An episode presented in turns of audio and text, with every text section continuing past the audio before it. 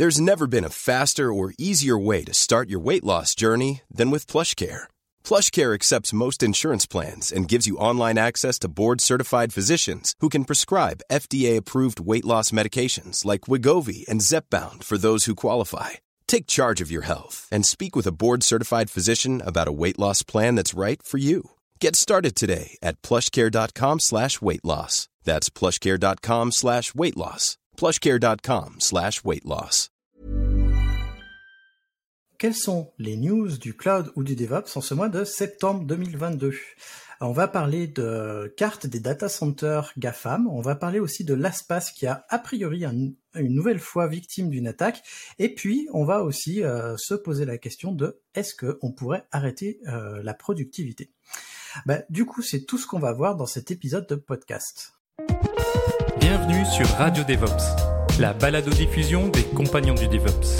Si c'est la première fois que tu nous écoutes, abonne-toi pour ne pas rater les futurs épisodes. C'est parti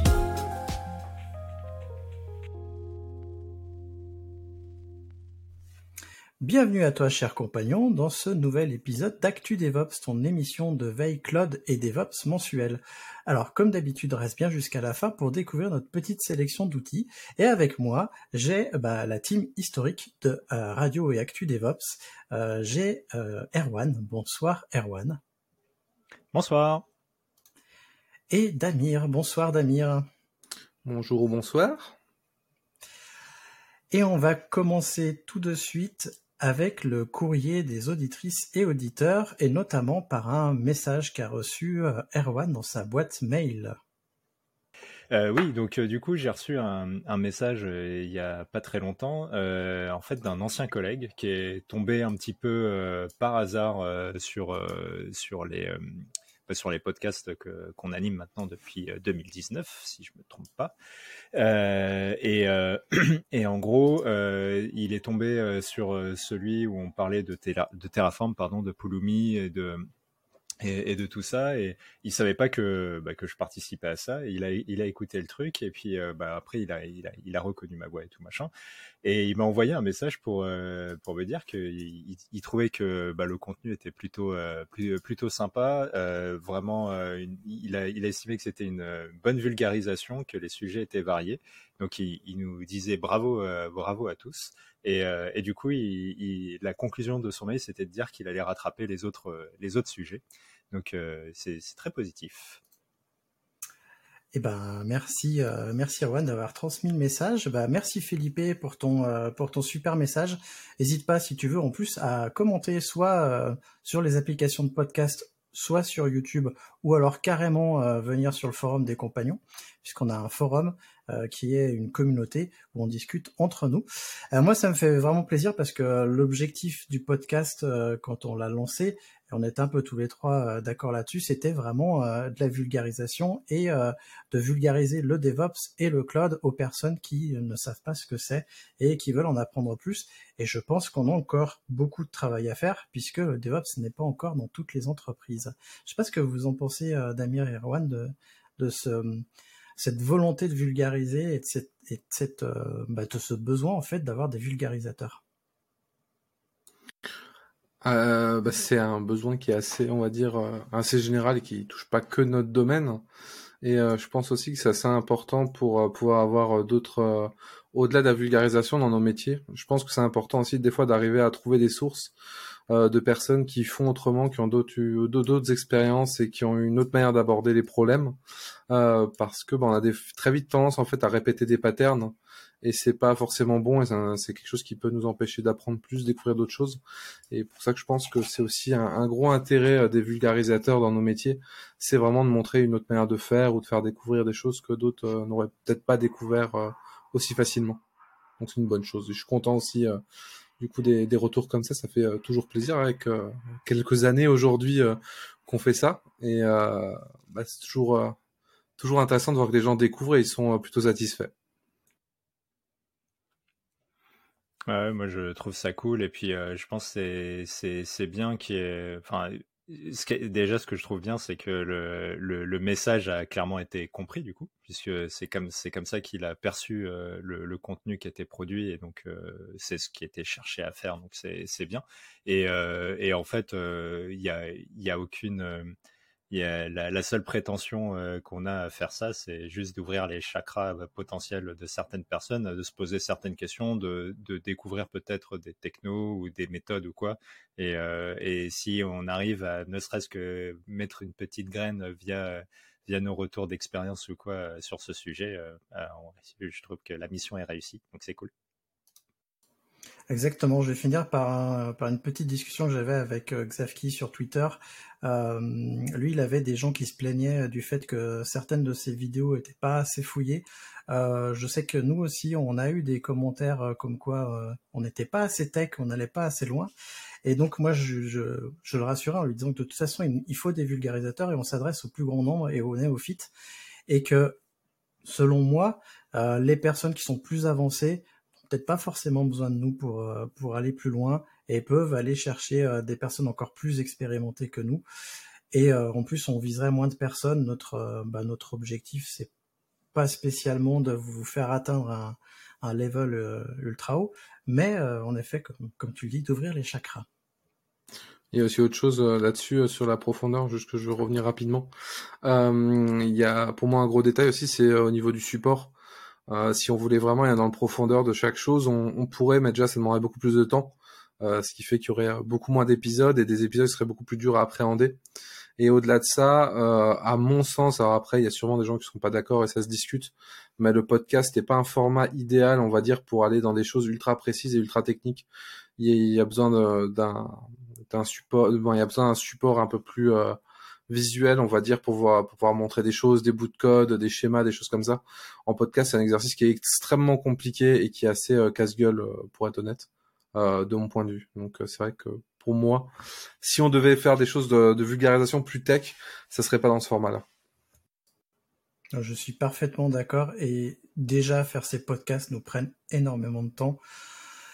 Et euh, c'est vraiment euh, du temps à chaque fois. Euh, tout à l'heure, je regardais le temps que je prenais pour chaque épisode au total, hein, parce que moi je prends un peu plus de temps que les autres, mais ça peut atteindre jusqu'à 12 heures rien que pour un seul épisode entre la préparation, l'enregistrement, le montage, la promotion, tout ça. Ça commence à faire beaucoup. et donc si on devait y passer plus de temps, bah, faudrait qu'on passe sur le format formation, comme tu le dis. Et là, c'est un autre métier, ce qu'on fait aussi, mais on en parlera dans un autre podcast justement. Eh ben, Felipe, bon rattrapage, surtout qu'en plus, a priori, t'as pas mal euh, d'épisodes à rattraper. Alors, on va commencer les news, et c'est moi qui m'y colle, euh, puisque je vais vous parler d'un euh, article, d'un article d'Atlassian. Atlassian pense qu'il est temps d'arrêter de mesurer la productivité. Si nous imposons des résultats quantitatifs à court terme, terme au lieu de fixer des objectifs stratégiques impactant la durée, nous réduisons considérablement les possibilités créatives. Il est donc essentiel de formuler les objectifs en termes d'outcomes plutôt que d'outputs. Ça, c'est le chapeau euh, avec lequel commence l'article. Il fait ensuite l'état des lieux de notre époque et de son esprit très productiviste et constate que notre monde a quand même un peu changé depuis Ford. Notre économie est basée aujourd'hui sur les services et la numérisation.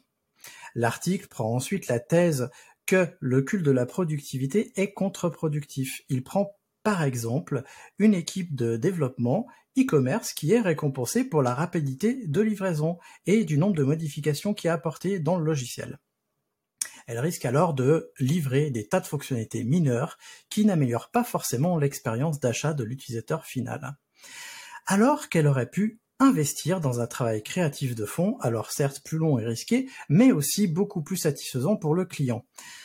Moi, cela me fait directement penser au premier précepte du manifeste de l'artisanat logiciel qui dit, bah, je cite en fait, euh, pas seulement des logiciels opérationnels, mais aussi des logiciels bien conçus. Je vous mets le lien en description. Mais revenons à l'article. On y apprend que les anglophones font justement une différence entre outputs, qui sont des résultats immédiats et quantifiables, euh, et outcomes, des résultats à plus grande échelle que l'on peut observer dans la durée sur la base d'objectifs prédéfinis. L'article nous donne un exemple. Au lieu de demander à un responsable marketing, marketing la publication de 5 articles de blog par mois, il faudrait plutôt lui demander de contribuer à l'augmentation du trafic web, quel que soit le nombre d'articles publiés, et évaluer son travail sur la base du résultat en fonction de cet objectif. L'un des avantages de l'adoption de cette approche réside dans la capacité à stimuler la créativité et l'innovation. On retrouve là un concept qui m'est assez cher, qui est le retour sur investissement, le fameux ROI, dont je parle régulièrement. C'est mon petit côté entrepreneur euh, DevOps qui, dit ça.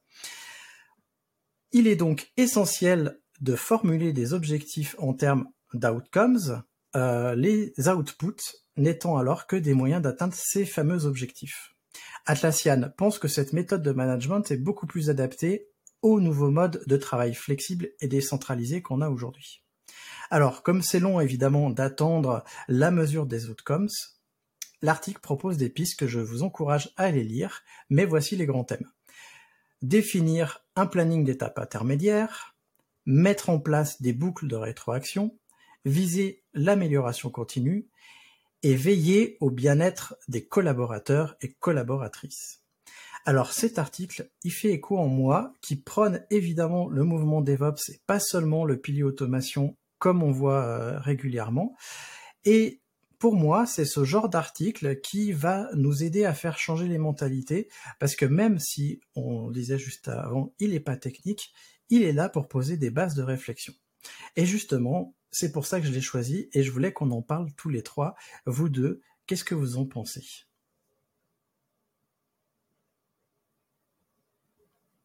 Je, me lance, euh, je me sacrifie. Euh, pour le coup, euh, je suis d'accord dans l'idée. Après, pour moi, la productivité, c'est un terme très flou en fait. Et pour de ce que je comprends, il parle pas vraiment de plus mesurer la productivité, mais la mesurer autrement.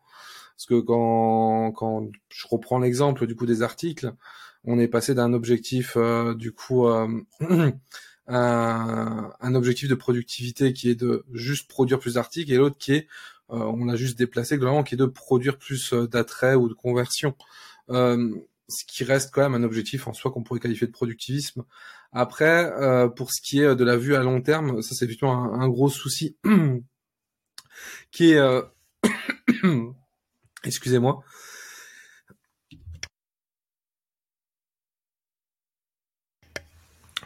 Excusez-moi, c'est un gros souci qui est euh, lié à pas mal, euh, qui a une déformation assez vieille, de vouloir produire plus vite pour euh, et moins cher, quitte à sacrifier de la qualité ou d'autres. Pour vendre plus, c'est une phase assez classique. Après, on le sait tous que bah, c'est pas magique. Hein, si on sacrifie bah, les coûts à la création, on va les payer un peu plus tard avec du coup les coûts d'entretien, etc. D'ailleurs, certaines entreprises se sont fait on va dire, leur spécialité de gérer la TMA euh, de certains applicatifs et autres pour euh, du coup dire ah bah on s'occupe de tout etc mais euh, du coup l'on fait payer à prix d'or vu que les applicatifs eux-mêmes n'avaient pas été conçus pour tenir très longtemps et c'est quelque chose qui se mesure aussi bah si je prends un exemple toi dans dans dans tout ce qui est électroménager, automobile, etc. Si on produit pas cher avec des pièces un peu de moins bonne facture, de moins bonne qualité, si on met moins d'exigences sur l'usinage des pièces, forcément, on va tomber sur des choses qui euh, vont être euh, plus dures à maintenir et vont tenir moins longtemps, voire plus de problèmes. C'est malheureusement assez classique. Mais dans l'idée, je suis d'accord. Après, pas mal de choses me font aussi penser un peu à d'autres méthodologies, notamment sur l'amélioration continue, sur euh, veille au blind des collaborateurs, sur les plannings intermédiaires. C'est des choses qu'on trouve assez souvent, qu'on entend même dans du Spring, dans du Lean. C'est assez classique et globalement, ça marche. Je pense juste qu'il faut pas tomber trop dans le faut pas trop tomber dans le cliché, il faut quand même arriver à garder un pied dans ce qu'a besoin le, client. Parce que tout ça, pour moi, en tout cas de mon point de vue, c'est une question d'équilibre. Je vois un peu l'informatique comme une courbe, euh, je me trompe tout le temps sur le nom, donc je vais pas dire le nom de la courbe, mais une courbe qui, euh, tend à se rapprocher en fait d'un niveau, mais sans jamais le toucher en fait. Et plus on va dépenser de temps, plus on aura un logiciel qualitatif, euh, mais aussi plus on va passer de temps et c'est exponentiel. Donc pour moi, il y a un équilibre à trouver là-dessus. Sinon, on pourra passer euh, un temps infini à développer un logiciel optimisé en permanence. Voilà, ça c'était pour un peu euh, moi ce que ce que je comprends et ce que je retiens de cet article. Il faudrait que je, le lise du coup, mais mais il y a moi ce qui me gêne toujours un petit peu dans ce genre de d'article, c'est que le en tout cas sur ce qui est l'opposition outcomes et output, c'est que finalement, c'est que de la sémantique. Quoi. Ce que je veux dire, c'est que au, final, tu, cherches quand même à produire des choses. Tu, fais toujours, d'une façon ou d'une autre, une grille d'évaluation pour savoir si tu es dans, tes, dans les clous ou en dessous ou en, sur, sur régime, etc. Le, ce que, ce que je, pense que, que euh, toi, Christophe, tu voulais mettre en avant avec l'article, c'était justement ce côté, euh, ok, euh, produire c'est bien, mais produire mieux, c'est probablement là-dessus que l'enjeu est, et qu'en fait, que les grosses entreprises, justement comme Atlassian, cherchent à, mettre plus en avant, ne plus faire 12 000 features, mais en, faire peu et, bien, bien foutu. Et, et, donc du coup, bah, ça, on, enfin, en tout cas moi personnellement et puis euh, je pense que toute personne qui gère une prod euh, on est on est plutôt d'accord avec ce genre de ce, genre de choses euh, faire moins de choses mais les faire bien pour pas que ça que ça soit des sujets. Et, et par contre les est-ce que bah, c'est ce que Damir a un peu cité avant mais les, les, les thèmes qui sont qui sont évoqués pour pour aller vers ce genre de transformation c'est un peu ce qu'on retrouve effectivement. Euh, alors moi, je, moi, ça m'a fait tout de suite penser plus aux, différentes méthodes agiles et et, euh, et même à, des choses qu'on retrouve dans les méthodes de DevOps. Mais euh, c'est ça, c'est des, enfin, itérer, prendre des décisions à partir de justement des outputs de la première itération et, et avancer là-dessus le, truc qui est quand même important dans, et, je vois que dans tes notes tu l'as mis en, gras, donc euh, on, va le, rappeler, c'est le côté euh, veiller au bien-être des collaborateurs. Euh, on va pas se mentir, ça n'a pas toujours été un sujet euh, important pour pour les entreprises, et, du coup, si si ça fait partie des points qui, qui, sont mis aussi en avant dans ce que Atlassian estime comme être quelque chose qui encourage à aller vers quelque chose de mieux, bah c'est enfin on peut que saluer. Donc euh, c'est plutôt plutôt cool. En effet, c'est moi qui l'ai mis en gras dans l'article. Euh, ils sont tous en gras au même niveau, mais euh, moi je l'ai mis en gras parce que c'est quelque chose que je mets en avant régulièrement. Et c'est pour ça que je pense que le mouvement DevOps peut aider les entreprises justement grâce au bien-être des collaborateurs.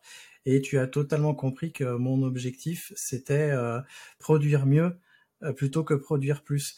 Et l'article, il dit pas plus de choses que ça. Il dit juste il faut arrêter de mesurer la productivité comme étant un objectif en soi. Mais par contre, on peut se servir en effet de la productivité pour atteindre des vrais objectifs qui sont produire mieux, produire des logiciels plus robustes. Alors, en l'occurrence, il parlait pas que des logiciels. Moi, j'ai pris un des exemples qui parlait de logiciels, mais il s'adresse, à mon avis, à plus que les entreprises du logiciel. Euh, je sais pas quels sont les clients d'Atlassian. J'imagine qu'on est beaucoup à être dans la tech, mais je pense qu'il n'y a pas que euh, des gens de la tech, mais bon. Et euh, pour moi, c'est euh, c'est juste rappeler les évidences, c'est aussi bien parce que nous, on est au courant, mais tout le monde l'est pas. Et c'est pour ça que j'aime bien rappeler ce genre de choses et que je pense qu'on n'aura jamais assez d'articles de ce type-là qui justement rappellent des choses qui viennent d'ailleurs. Plus ce sera répété, je pense que vous serez d'accord avec moi, mieux ce sera compris et, et comment dire, mis en place. Oui, je suis plutôt d'accord. Mais juste pour info, j'ai regardé rapidement, ils ont euh, des clients euh, dans tous les domaines, y compris l'industrie automobile et autres, donc euh, ça rejoint un peu ce que je disais. Je rajoute juste un petit détail pour rappeler à nos auditeurs, parce que c'est une erreur que je vois souvent. Quand vous mettez en place des méthodos, des choses comme ça, pour faire des mesures, que ce soit de la productivité, de la qualité, etc., faites très attention à une chose que je vois trop souvent, c'est que des, si vous mettez des, certains objectifs, faut qu'il soit bien conçu pour éviter que les personnes en fait travaillent. Euh, par exemple, si vous voulez mesurer la qualité, vous mesurez, euh, je sais pas, le nombre de tests qui ont été effectués. C'est un indicateur qui peut être piégeux parce qu'en fait, les gens, consciemment ou inconsciemment, vont pouvoir juste augmenter le nombre de tests un peu bidon ou vous faire plus de tests un peu dans le vide pour augmenter cet objectif sans augmenter réellement la qualité. Faire très attention à cet effet un peu déformant que j'ai déjà vu deux trois fois sur des indicateurs. C'est quelque chose à surveiller. C'est justement l'une des choses que disait l'article très bien euh, que tu viens de rappeler. Eh bien, euh, bah, justement, Damir, on va pouvoir passer à, à ta news qui va faire écho à l'un des outils qu'on a présenté dans le dernier Actu DevOps. Oui, alors c'est pas une news très grosse, mais c'est petits genres de petites news que j'aime bien parce que ça fait toujours un peu réagir euh, la commute à KFR et euh, ça me fait toujours un peu rire sur Twitter de voir certaines réactions.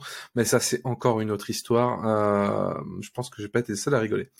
Globalement, qu'est-ce qui s'est passé? Bah, il y a eu un petit un petit article du journal du net qui a révélé des positions de data center de grands GAFAM, donc AWS, GCP, Azure en France euh, notamment.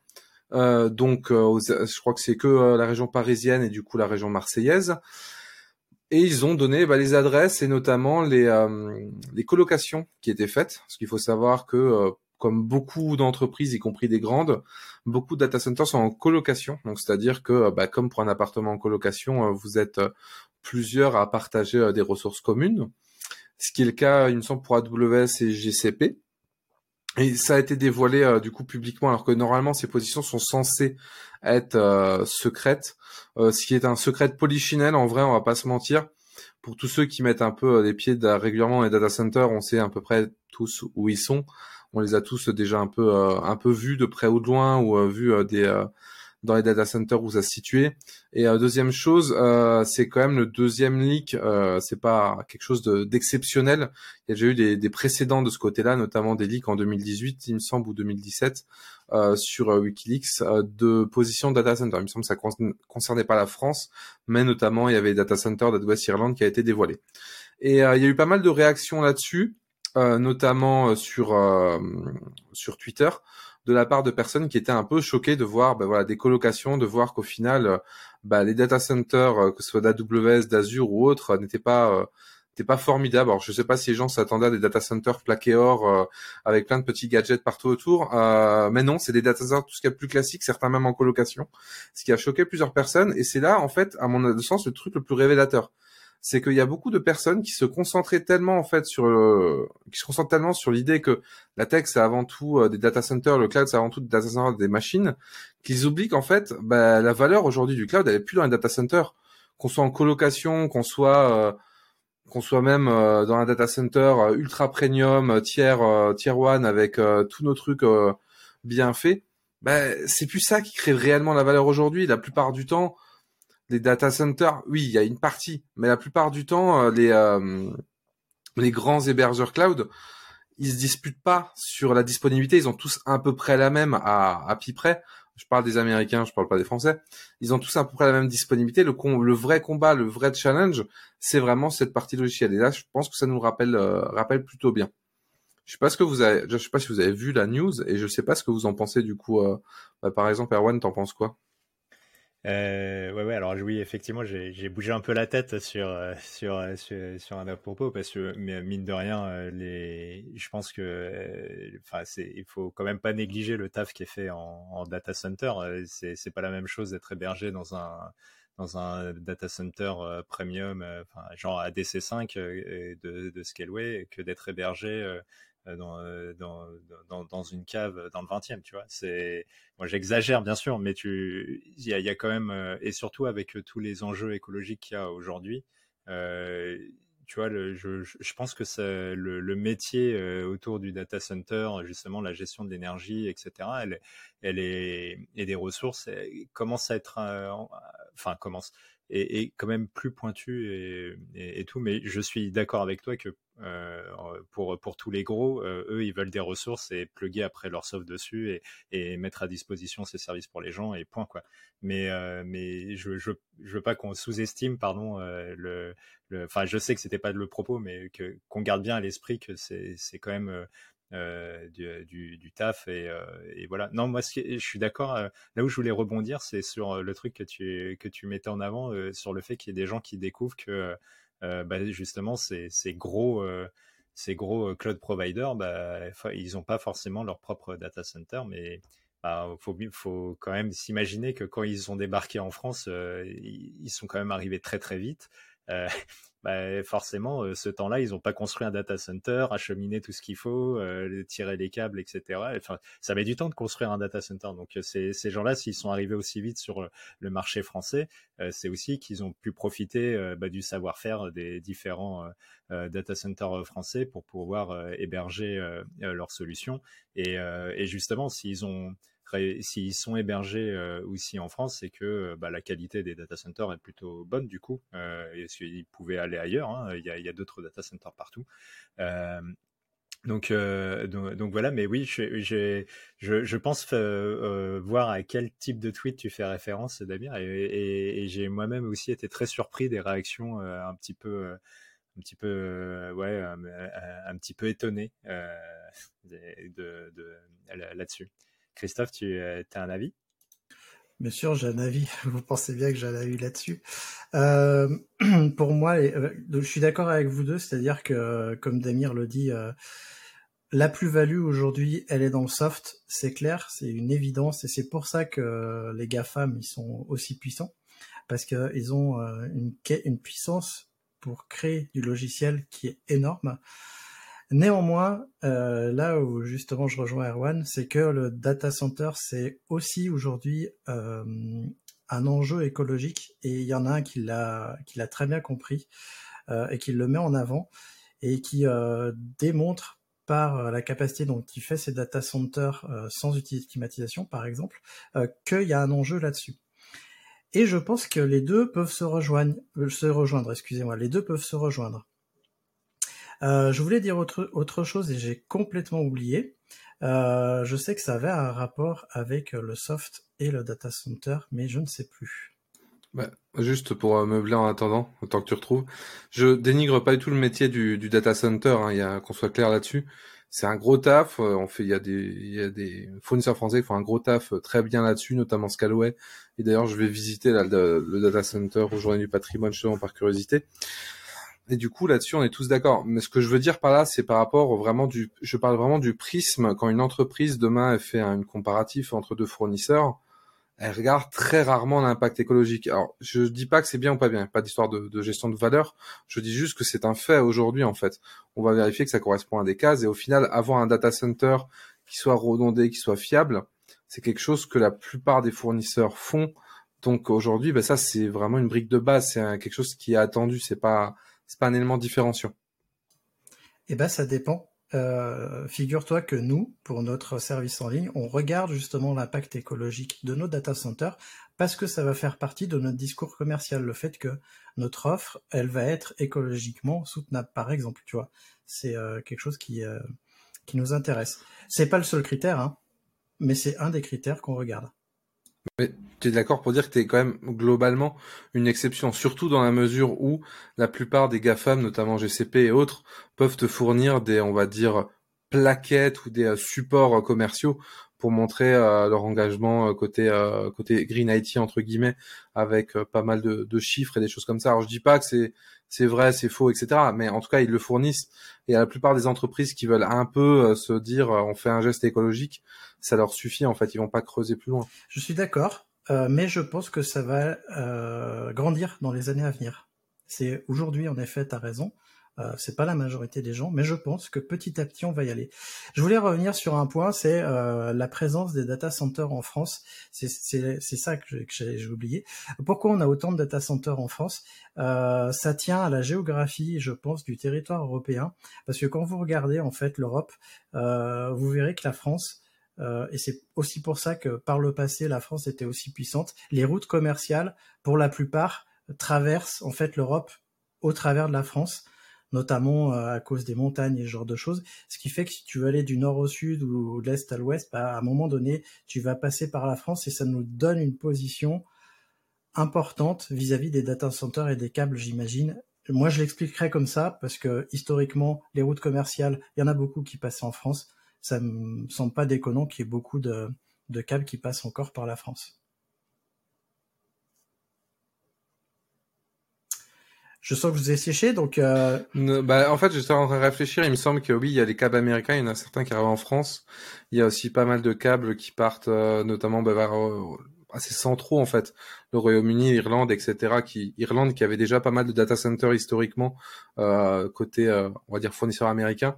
Et ensuite on est relativement on va dire centré sur l'Europe, en tout cas l'Europe on va dire ancienne. Euh, ce qui est quand même plus pratique pour des questions, euh, questions de latence. Et historiquement aussi, on a eu de l'électricité. Alors c'est plus vrai aujourd'hui, hein, mais il y a quelques jusqu'à quelques années, on avait été quand même un pays qui avait de l'électricité euh, pas très chère et pilotable, ce qui était quand même une grosse plus-value pour les data centers, sans compter aussi le, les cours d'eau qui euh, des fois étaient utiles pour faire les refroidissements et autres. Donc je pense qu'il y a tous ces critères-là, l'un après l'autre, qui ont fait que la France un territoire assez fertile, on va dire, pour euh, faire pousser des data centers. Je pense en effet que tu as tout dit. Euh, je vois que tu as une autre news, alors je vais te laisser la parole, du coup tu vas nous parler d'un petit bonus. Hey, I'm Ryan Reynolds. Recently, I asked Mint Mobile's legal team if big wireless companies are allowed to raise prices due to inflation. They said yes. And then when I asked if raising prices technically violates those onerous two-year contracts, they said, what the f*** are you talking about, you insane Hollywood ass?" So to recap, we're cutting the price of Mint Unlimited from $30 a month to just $15 a month. Give it a try at mintmobile.com slash switch. $45 up front for three months plus taxes and fees. Promo for new customers for limited time. Unlimited more than 40 gigabytes per month. Slows. Full terms at mintmobile.com.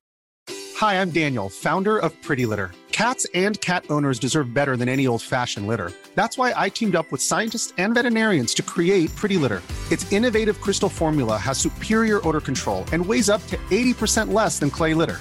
Pretty Litter even monitors health by changing colors to help detect early signs of potential illness. It's the world's smartest kitty litter. Go to prettylitter.com and use code ACAST for 20% off your first order and a free cat toy. Terms and conditions apply. See site for details. Si je me trompe pas. Oui, alors c'était pas forcément une news, c'était un site de formation euh, slash un, un, outil. Donc euh, on peut en parler, je peux en parler rapidement. Euh, j'ai, bah, du coup, actuellement, je suis en train de voir pour euh, me mettre un peu euh, à Golang et quitter le vénérable Python qui se commence à un peu être limité dans certains de mes use cases, dans le sens où Go a une approche assez sympa, notamment pour faire des clis et des choses comme ça assez rapidement, et surtout livrables en un binaire. Et j'ai découvert un site qui est Go Go en une soirée, en globalement le, nom du site en anglais, je dis pas en anglais parce que j'ai un accent de merde. Et euh, j'ai euh, pas encore euh, tout à fait avancé dans la formation, mais j'aime bien leur postulat où ils sont vraiment dans l'idée de pas juste vous faire faire de la lecture de PDF ou des vidéos, mais c'est vraiment interactif et vous avez un client installé localement et vous allez interagir avec eux. Et ce que j'ai rien que qu'apprécier, c'est le onboarding où ils vous, ils commencent par vous dire, bah, tu choisis ton éditeur et on va te dire comment, qu'est-ce qu'il faut installer dessus comme plugin, etc. au minimum. Et voilà, toute cette approche, je la trouve très sympa. Alors, j'ai pas encore le, comme je dis, j'ai pas encore fait euh, totalement la formation, mais en tout cas, je, je un coup d'œil. Ça peut être vraiment intéressant et la pédagogie a l'air euh, plutôt, euh, plutôt adaptée, en tout cas, à ma manière de faire. Bah, ça me donne envie d'essayer Go. Euh... Bon, je sais pas si je vais m'y mettre, mais en tout cas, ce genre d'outil serait vraiment sympa pour apprendre la... une grande majorité de, bah de, de langage, en fait. Erwan, toi, tu as déjà Juste, j'ai oublié de préciser quelque chose. Ça m'intéresse aussi dans le sens où les, beaucoup de tutos et de vidéos que je regardais euh, reprennent toutes zéro, y compris expliquer les notions de fonction, etc. Là, l'idée, c'est vous connaissez déjà un peu la programmation, la théorie, etc. Vous voulez juste vous mettre globalement un Go et euh, de vous expliquer, on va dire, les bases en utilisant euh, du coup euh, bah, des labs et des choses comme ça, beaucoup d'interactivité. En effet, c'est vrai que quand on vient d'un déjà d'un langage où on connaît l'algorithmie, c'est pas la peine de revoir les bases. Donc ça, c'est intéressant. Ouais. Erwan? Ça a l'air euh, plutôt cool. Je parcours le, lien euh, que, que, Damir a fait suivre et, euh, ça a l'air pas mal parce que si en moins de 6 heures, tu as quelques petites bases pour après te lancer et créer justement tes propres clés ou quoi et pouvoir être confiant pour savoir quoi livrer et tout, c'est prometteur. Euh. Et effectivement, et puis en plus, ça a l'air plutôt bien fait, le truc que je parcours. Donc, euh, donc euh, belle trouvaille. Eh ben, merci en tout cas Damir pour cette trouvaille. si le podcast te plaît, Eh ben écoute, euh, comme c'est un podcast, c'est dur de le faire, euh, bah, de le faire, euh, comment dire, connaître. Donc moi, je t'encourage à le partager. Tu l'envoies par mail, tu l'envoies sur les réseaux sociaux, etc. Tu peux même, si tu veux, parce qu'on diffuse en licence libre, en CC by ça, tu peux même prendre des bouts et tout pour faire tes propres contenus. Par contre, il faut nous citer et puis nous envoyer un petit message. Ça nous fera, ça nous fera plaisir. Justement, c'était mon petit message pour faire répandre le podcast un peu de partout. Et euh, là, je vais laisser la parole à Erwan qui va nous parler de l'espace. Oui, euh, j'aurais pu parler donc du, morceau de Janet Jackson qui est, devenu une CVE, mais euh, on va parler de la dernière attaque dont a été victime l'espace. Donc, tout, on a appris le 25 août dernier par le biais de son PDG, donc Karim Touba, via bah, leur plateforme de blog, enfin leur, leur blog, euh, le blog de l'espace, qu'ils euh, ils avaient été victimes, euh, on ne sait pas trop quand, mais courant août, d'une d'une cyberattaque. Alors, avant de rentrer dans les détails, on va de, tout ça, on va déjà rappeler ce qu'est l'espace. Donc, l'espace, c'est un SaaS qui offre un gestionnaire de password avec des intégrations pour votre téléphone, votre browser, le partage de secrets entre utilisateurs, etc. Et, euh, et l'ASPAS fait partie des solutions quand même très populaires. Euh, en 2020, ils, revendiquaient plus de 25 millions d'utilisateurs, plus de 7000 entreprises avec qui ils travaillaient, de la PME au, grand groupe. Euh, et donc, c'est, une solution quand même plutôt, bien, installée.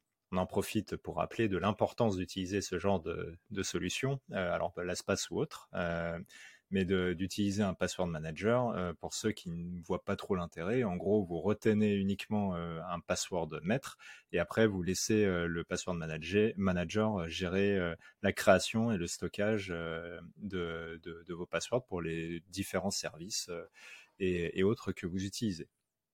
Donc c'est quand même quand même pas mal pour éviter de d'avoir les mêmes passwords partout, etc. Alors, si on revient à cette histoire de euh, d'attaque, qu'est-ce qui s'est passé? Bah en fait, on n'en sait pas, on sait pas grand-chose, mais euh, il y a quand même deux trois éléments qui sont intéressants. Euh, déjà très vite, et je pense que c'est pour ça que le, blog post a été publié par le par le PDG de cette façon, c'est que aucune donnée, l'espace a, a, voulu être très rassurant très vite en disant qu'aucune donnée utilisateur n'a été récupérée, n'a été exploitée ou n'a été altéré. Euh, on apprend euh, en fait, euh, même si c'est assez succinct, que en gros, ils ont détecté une activité suspecte sur un des environnements de développement. Et alors on ne sait pas trop comment ils ont détecté ça, mais on a compris ça. Et en fait, en remontant à la source, ils ont compris qu'il y avait eu la compromission d'un des comptes des développeurs. Et, donc, que, par escalade, la, personne a pu avoir accès, enfin les attaquants ont pu avoir accès à, l'environnement de dev et donc commencer à essayer de voir des choses. dans ce genre de cas, vu le côté critique du business et tout, bah, l'ASPAS fait son enquête, mais elle est aussi aidée d'une société tiers, qui, donc qui a été mandatée pour valider en fait ce que l'ASPAS comprend et puis auditer euh, auditer, enquêter euh, de façon plus profonde et, aussi du coup euh, avoir un regard annexe à tout ça. Et en gros, ce, qui, a été communiqué, c'est que les, les, attaquants, ils ont finalement pas récupéré grand-chose. Ils auraient juste récupéré du code qui serait qui serait open source puisque bon il y a une partie des choses qui sont qui sont open source comme les comme les clients etc euh, et euh, l'enquête a aussi révélé que certaines informations ont été délibérément, euh, enfin ont été dump et c'est de façon délibérée et c'est des informations de type les versions de software, qu'est-ce qui tourne, les, etc. Euh, suite à ça, bah, on ne sait pas grand-chose de plus. Euh, c'est ça qui est toujours euh, marrant avec ce genre d'incident. Hein. On sait qu'il y a un problème.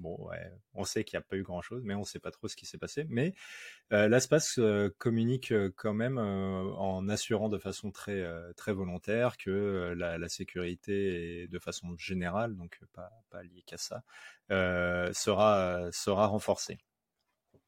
Et ça en, en, top priorité par rapport, enfin dans leur roadmap. mais on n'a pas beaucoup plus de détails. Alors, il faut savoir que ce genre de, plateforme, donc euh, dès que le business c'est de gérer des secrets euh, ou quoi, bah, c'est forcément très euh, très souvent la cible de, cyberattaques. Là, au moins, on, peut au moins saluer la, transparence de l'espace pour communiquer sur le sujet. Alors comme je veux pas faire que de la pub pour eux, si vous êtes chez Laspace et que vous avez vous flippez de ce qui de, de ce type d'incident qui c'est pas la première fois, hein, il y a déjà eu plusieurs fois des, des soucis avec Laspace. Il y a plein de, de, de solutions possibles, le Bitwarden, Dashlane, OnePassword qui passe et puis bah, j'en oublie probablement plein. Ça, ça doit être les principaux. Mais ce que je trouve intéressant, c'est que cette histoire, euh, elle relance encore une nouvelle fois le, débat de ah euh, la gestion des secrets, c'est quand même galère euh, parce que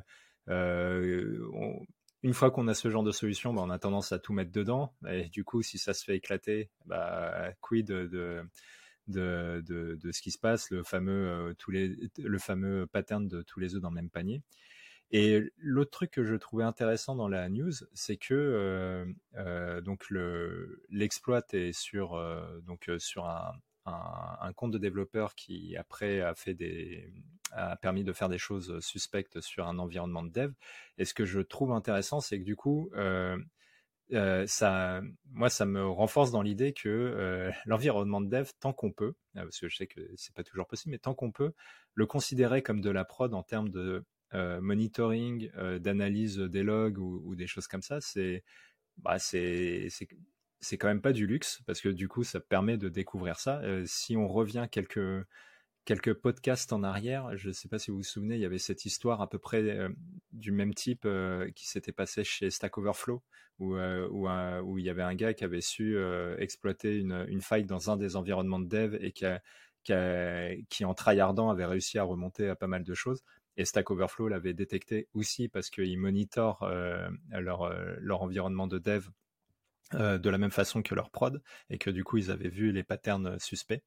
Donc voilà, c'est pour ces deux sujets que je souhaitais aborder ce, ce, cette news avec vous. Et, donc du coup, Damir, qu'est-ce que tu penses de, tout ça? Et, et je ne doute pas que tu utilises déjà un password manager.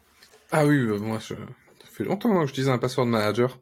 Euh, c'est vrai que c'était pas facile de s'y mettre, mais une fois qu'on s'y met, c'est tellement un confort qu'on regrette jamais.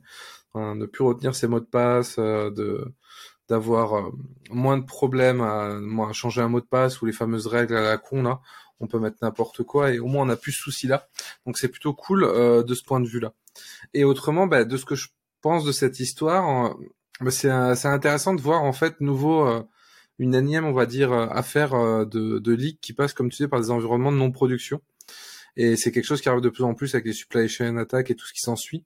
On essaye vraiment d'attaquer à ces, à ces niveaux-là parce que souvent, bah, c'est un peu le parent pauvre et euh, parce qu'aussi on, on va pas on va pas non plus dire de bêtises avec le DevOps c'est quand même des environnements aujourd'hui qui bougent beaucoup euh, qui sont des fois éphémères qui se multiplient qui se démultiplient donc euh, c'est beaucoup plus simple de, faire passer quelque chose à travers les merveilles du filet où la prod, globalement, il y a, en exagérant, un flux unique, alors que du coup, staging, il y a beaucoup de flux. Et euh, je pense que c'est compliqué de, de monitorer aujourd'hui, euh, tu disais de, de, faire au maximum comme la prod. Justement, je suis pas sûr qu'on puisse s'adapter et scale ce qu'on fait en production sur le staging. Et je me demande dans quelle mesure il serait intéressant d'essayer de réfléchir à d'autres stratégies. Peut-être avec d'autres systèmes aussi de, faire plus attention, euh, comme tu sais, aux accès développeurs et ces choses-là, de mettre plus de sécurité dessus, de forcer déjà la double authentification, de faire euh, potentiellement des vérifications euh, de sécurité sur les logs de type euh, bah, check les métadatas. Si la personne elle se connecte d'un endroit et d'un coup d'un autre avec un navigateur, un OS totalement différent et à 300 km de là, peut avoir des questions. Donc je pense qu'il y a toutes ces choses-là à mettre en place et aussi bien sûr euh, bah, essayer au maximum de faire vérifier les dépendances, même si ça reste quand même un vœu pieux parce qu'on n'arrivera jamais aujourd'hui à, à, auditer en permanence toutes les dépendances d'un programme. Et euh, pour moi, des trucs qui est vachement important, ça va être euh, de, euh, de sensibiliser là-dessus les développeurs à faire attention, à éviter de mettre trop de permissions et à au maximum utiliser des tokens et des accès qui soient temporaires et de d'éviter de mettre des choses entre guillemets laisser des tokens traîner parce qu'on sait tous que dans un grand truc aujourd'hui bah on connecte beaucoup d'API et des choses comme ça. C'est très simple d'avoir un token qui traîne avec un peu trop de permissions. Donc vraiment essayer de d'inculquer ça et donner les outils aussi. Nous les équipes DevOps CRE et, autres donner les outils pour qu'ils puissent gérer cette sécurité et euh, générer des tokens on va dire plus facilement c'est deux, pistes qui me paraissent très intéressantes et toi Christophe je sais pas ce que tu en penses euh, de tout ça vous avez déjà beaucoup parlé, alors je ne sais plus trop quoi dire.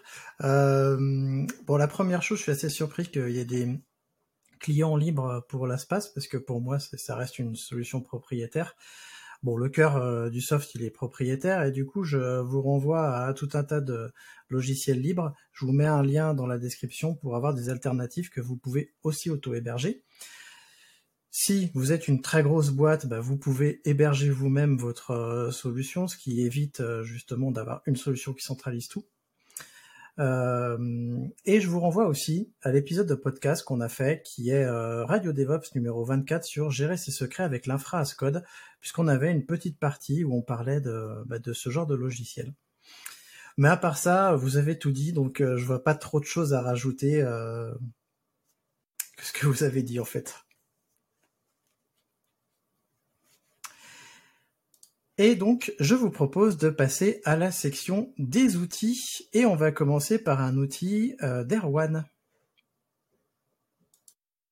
Ouais, alors c'est vraiment, euh, encore une fois, c'est un petit truc sans prétention, mais que moi j'ai trouvé assez pratique. Euh, c'est un outil qui s'appelle Diranv, euh, donc on mettra le lien euh, associé au, podcast. Euh, et, en fait, c'est un, petit outil qui va vous permettre de sourcer un ensemble de variables quand vous allez aller dans un répertoire donné.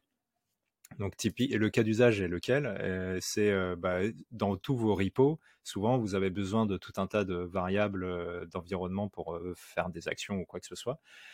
du coup, vous avez souvent un fichier avec tous les exports qui va bien que vous sourcez quand, vous allez dans, ce, dans ce repo, et ben en fait, Diran, il va, il va le sourcer pour vous.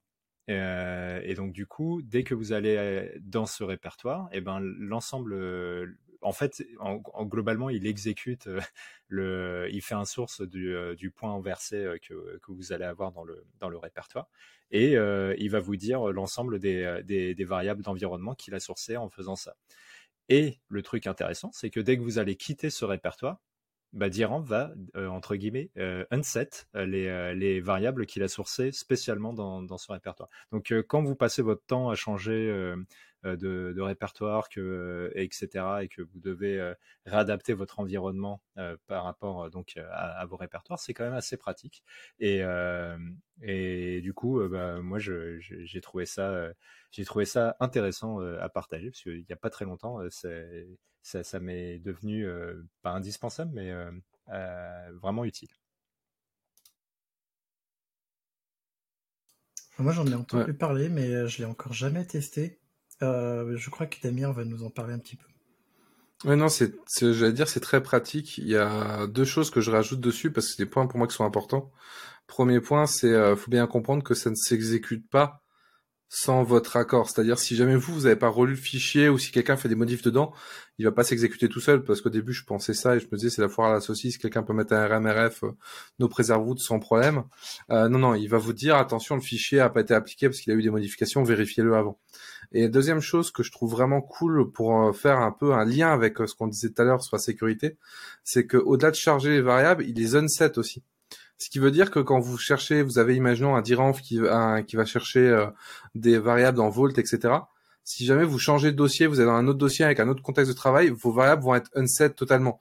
Parce que autant sourcer nos variables, on pense à le faire, autant les unset, s'il n'y a pas d'Iran, on, y pense moins. Donc ça va très vite aussi de faire fuiter des, choses comme ça.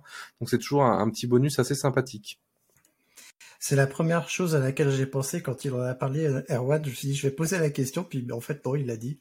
Parce qu'en effet, ça me paraissait essentiel de bah, enlever les variables qu'on a créées euh, justement à ce niveau-là. Moi, je vais vous parler d'un petit outil qui est euh, Nala. Euh, je vais faire hyper simple parce qu'en fait, il y a Adrien Linuxtrick qui a fait euh, une vidéo dessus, donc je vous renvoie plutôt sur sa vidéo. Mais Nala, en fait, c'est un wrapper, donc c'est une interface un peu plus conviviale que APT. Euh, les avantages, euh, d'après ce que j'ai vu, parce que je l'ai pas encore testé, c'est que ça va vous permettre bah, d'installer des logiciels plus rapidement parce qu'il y a une gestion du parallélisme euh, qu'il n'y a pas dans APT et surtout euh, de manière plus ergonomique puisque la présentation c'est pas une grande liste qui va euh, dérouler dérouler dérouler dérouler mais il y a un tableau unique sur lequel il va y avoir plusieurs informations en couleur et donc vous allez voir des petites choses intéressantes. Donc c'est un wrapper qui est assez intéressant si vous êtes sur un système Debian et Ubuntu. Malheureusement, si vous n'êtes pas sur ces superbes distributions, vous ne pourrez pas profiter de Nala. Est-ce que ça, ça c'est aussi un wrapper pour euh, le, le, apt cache Madison? Moi, ça me rend fou. Déjà, je me souviens jamais euh, de, la commande, eh, mais en plus, je, trouve que l'output il est, il est nul.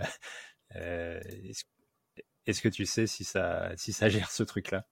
Je ne connais même pas apt cache Madison. Par contre, je sais que quand tu fais, quand tu utilises Nala, t'as plus besoin de faire d'apt update parce qu'il le fait pour toi. Donc j'imagine qu'il y a plein de petites choses qu'il va faire pour toi. Mais je veux bien que tu rentres un peu dans le détail du cache Madison parce que là, j'avoue que je connais pas, donc ça veut dire que j'ai jamais utilisé ce truc-là. Ah, c'est juste pour avoir les, versions, euh, les comment dirais-je, les, versions disponibles dans, les repos que tu as configurés euh, bah, dans, ta conf apt euh, pour un package donné. Et, du coup, ça te permet d'avoir cette, liste-là. Mais je, moi, je, je sais pas ce qu'en pense Damir, mais moi, je trouve que l'output est, est, il faut, il faut évoluer, quoi. Oui, non, je l'ai utilisé il y a pas longtemps. C'est, c'est non, c'est pas quelque chose de, on va dire de sympa et de friendly. Euh, du coup, tu retrouves à le découper, etc. Non, c'est clair qu'un truc un peu plus euh, plus ergonomique et avec un meilleur output euh, pourrait être cool. Voire avec des filtres dynamiques, mais j'en demande beaucoup. Justement, il y a une, il y a une je, je l'ai pas dit, mais il y a une notion de filtre, de recherche, et quand tu vas chercher un, un paquet, par exemple, il va te dire quelles sont les versions qui sont disponibles dans tes sources listes et il va aussi t'afficher celles qui sont installées ou pas euh, sur ton système. Il y a une gestion de miroir puisque quand tu installes Nala et que tu le configures, il va aller tester les miroirs et il va te proposer des miroirs qui sont les plus rapides pour toi. Donc il y a plein de choses qui font que ça rend APT plus sympa et plus convivial et plus rapide pour une station de travail, voire même pour des serveurs, pourquoi pas.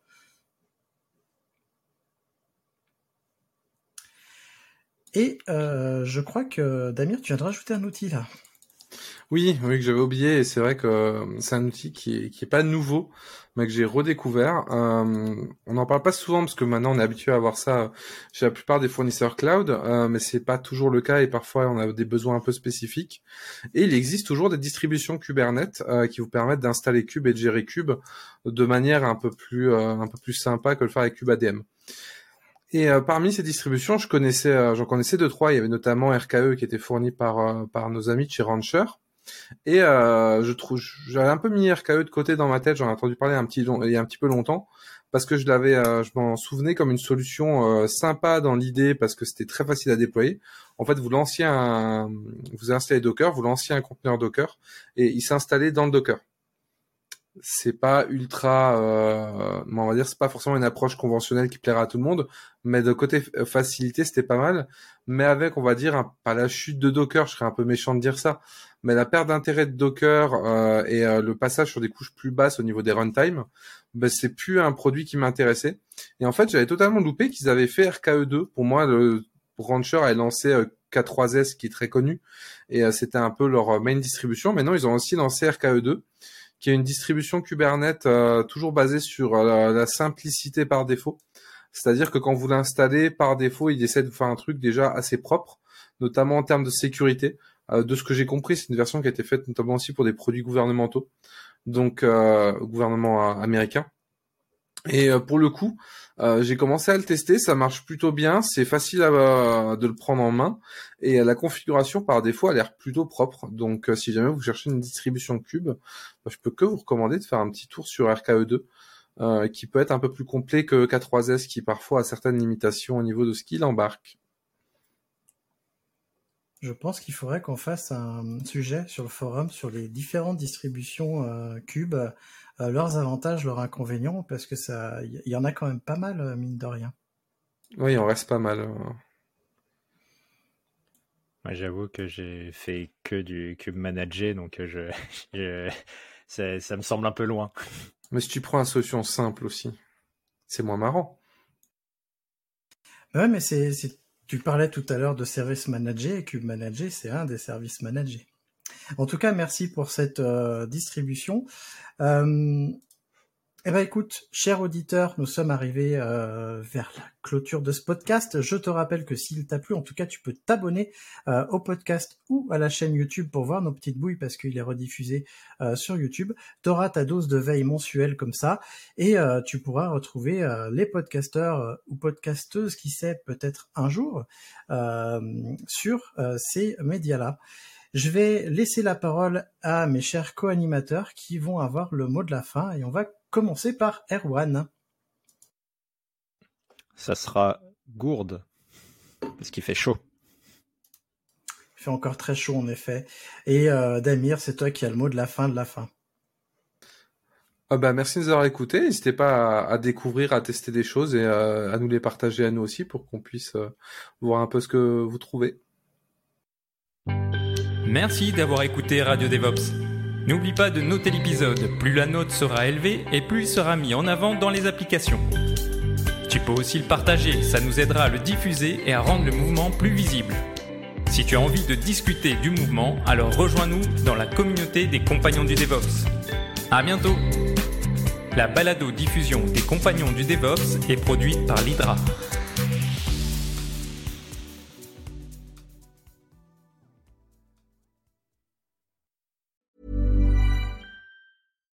Hi, I'm Daniel, founder of Pretty Litter. Cats and cat owners deserve better than any old fashioned litter. That's why I teamed up with scientists and veterinarians to create Pretty Litter. Its innovative crystal formula has superior odor control and weighs up to 80% less than clay litter.